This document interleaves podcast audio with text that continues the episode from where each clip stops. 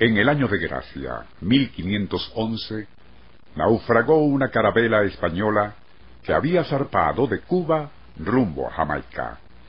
Entre los pocos sobrevivientes que lograron aferrarse a un bote, se encontraba Jerónimo Aguilar, personaje destinado a experimentar la más extraña odisea imaginable después que una fuerte marea los arrojó a una costa solitaria, enigmática, y tras ella selva, tupida y hostil. Nuestro insólito universo. Cinco minutos recorriendo nuestro mundo sorprendente. Una producción nacional independiente de Rafael Silva. Certificado número 3664.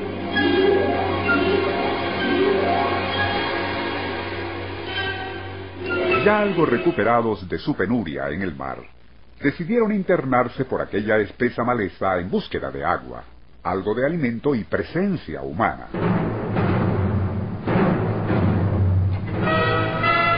Pero tras varios días de vagar sin rumbo por aquella maraña selvática, bajo un calor intenso y desesperante, dos de los hombres y una mujer cayeron exhaustos y prendidos en fiebre para no volverse a levantar. Al octavo día, súbitamente, un silencio total acalló todos los ruidos, y luego se dejó escuchar un lejano fragor que gradualmente se iba acercando. Instintivamente, Aguilar tomó del brazo a la mujer y por señas indicó a los otros que huyeran en dirección contraria al estruendo. Presas del pánico, corrieron como enloquecidos por entre la densa maleza hasta que exhaustos se dejaron caer en un claro. Era tal su cansancio y debilidad que no pudieron moverse, y sin saber cómo caerían en un pesado sueño. El primero en despertar fue Aguilar. Recién amanecía, y casi antes de abrir los ojos, supo que estaban rodeados. Erguido sobre él, en actitud a la vez curiosa y amenazante, una fantástica aparición, de rostro pintado, piel cobriza cubierta de plumas y portando lanza y macana. Jerónimo Aguilar no lo sabía, desde luego, pero él sería el primer español, mucho antes de que Hernán Cortés desembarcara en Yucatán, que contemplaba a un guerrero maya. Habría sido inútil todo intento por escapar, y atados en fila con cuerdas de bejucos, los obligaron a marchar durante varios días por aquella selva que gradualmente fue cambiando hasta que comenzaron a ver señales de actividad humana. Humildes chozas y uno que otro anciano mirándolos indiferentes. Nada, por cierto, había preparado a los exangües hispanos para lo que verían al cruzar un recodo en la espesura. Igual a perlas, engarzadas en nichos de esmeraldas, surgía ante ellos un conjunto de imponentes construcciones en piedra, estelas con intrincados diseños, pirámides, terrazas, templos y jardines.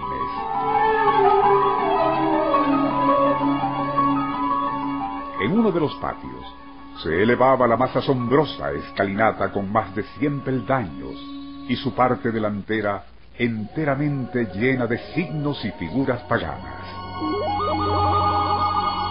Estupefactos, Aguilar y los otros prisioneros, exhaustos, malheridos y hambrientos, no salían de su asombro ante un desconcertante universo cargado de tan extraño exotismo que el marino español pensó había muerto y se encontraba en un más allá tan alucinante como hostil.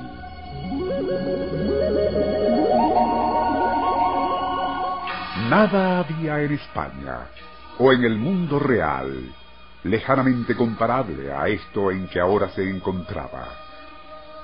No podía imaginarlo siquiera, pero se trataba de Tulum, solo uno de muchos centros urbanos aún más espléndidos del vasto imperio maya.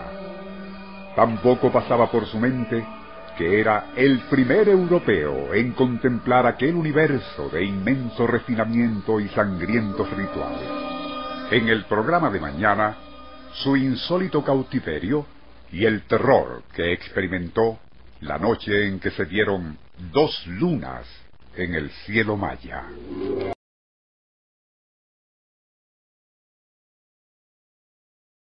En un programa anterior, comentamos que al naufragar la nave en que Jerónimo Aguilar viajaba desde Cuba hacia Jamaica a mediados de 1511, otra tempestad eventualmente lanzó al bote en que flotaba a la deriva con otros sobrevivientes hacia una costa desconocida. Capturados por guerreros mayas, fueron trasladados hacia Tulum, imponente ciudad del imperio precolombino. Por algún extraño azar, Aguilar no fue ajusticiado como los demás, manteniéndosele como esclavo. Transcurridos unos tres años de cautiverio, logró escapar, aunque no sin antes haber sido testigo de algo tan alucinante como inexplicable que apareció en el cielo nocturno. Nuestro insólito universo. Cinco minutos recorriendo nuestro mundo sorprendente. Una producción nacional independiente de Rafael Silva, certificado número 3664.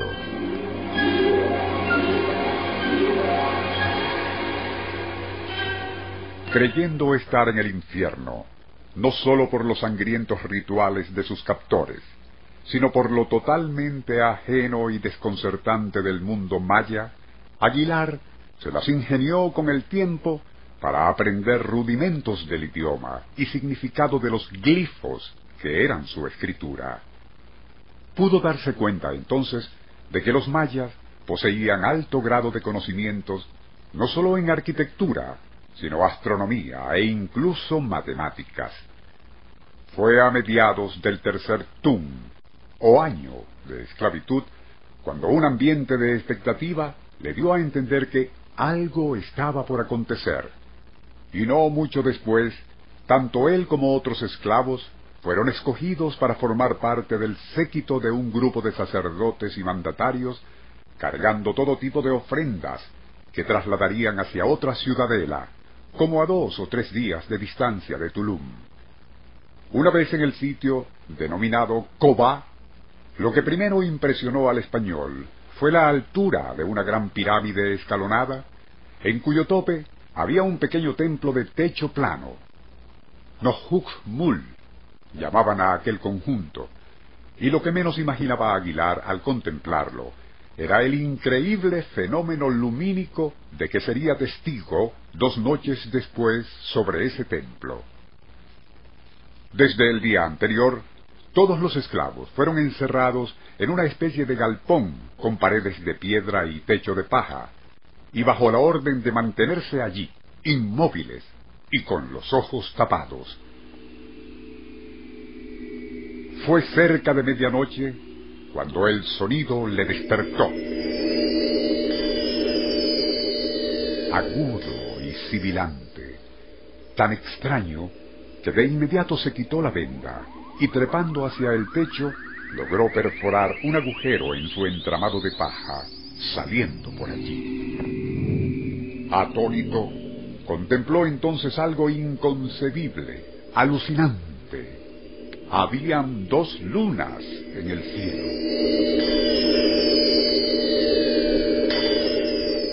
Peor aún, una de ellas estaba descendiendo lentamente hacia el tope de la gran pirámide. Allí, inmóviles y con los brazos en alto, como invocando, permanecían los sacerdotes y jerarcas. Ante aquella escena infernal, Aguilar saltó desde el techo huyendo despavorido. Tras vagar durante días en la selva, fue capturado por otra tribu, que, y en lugar de sacrificarlo, le mantuvo como esclavo. Un cautiverio que duró trece años, hasta que cierto día se enteró de que en la costa había sido avistada gente muy extraña de piel blanca como él. En la certeza de que se trataba de españoles, logró escapar nuevamente y a los ocho días de marcha divisó una patrulla de avanzada. Identificándose ante los atónitos soldados, eventualmente fue llevado hasta el propio Hernán Cortés, quien le utilizaría como guía e intérprete.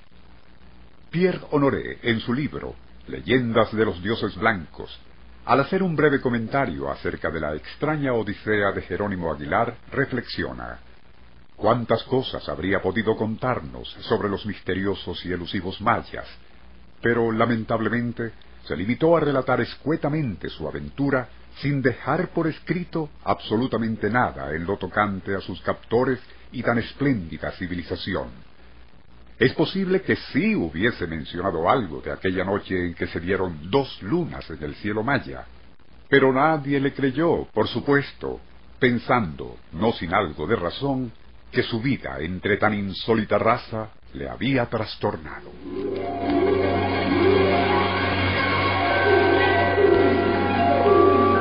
Nuestro insólito universo. Email insólitouniverso arroba unión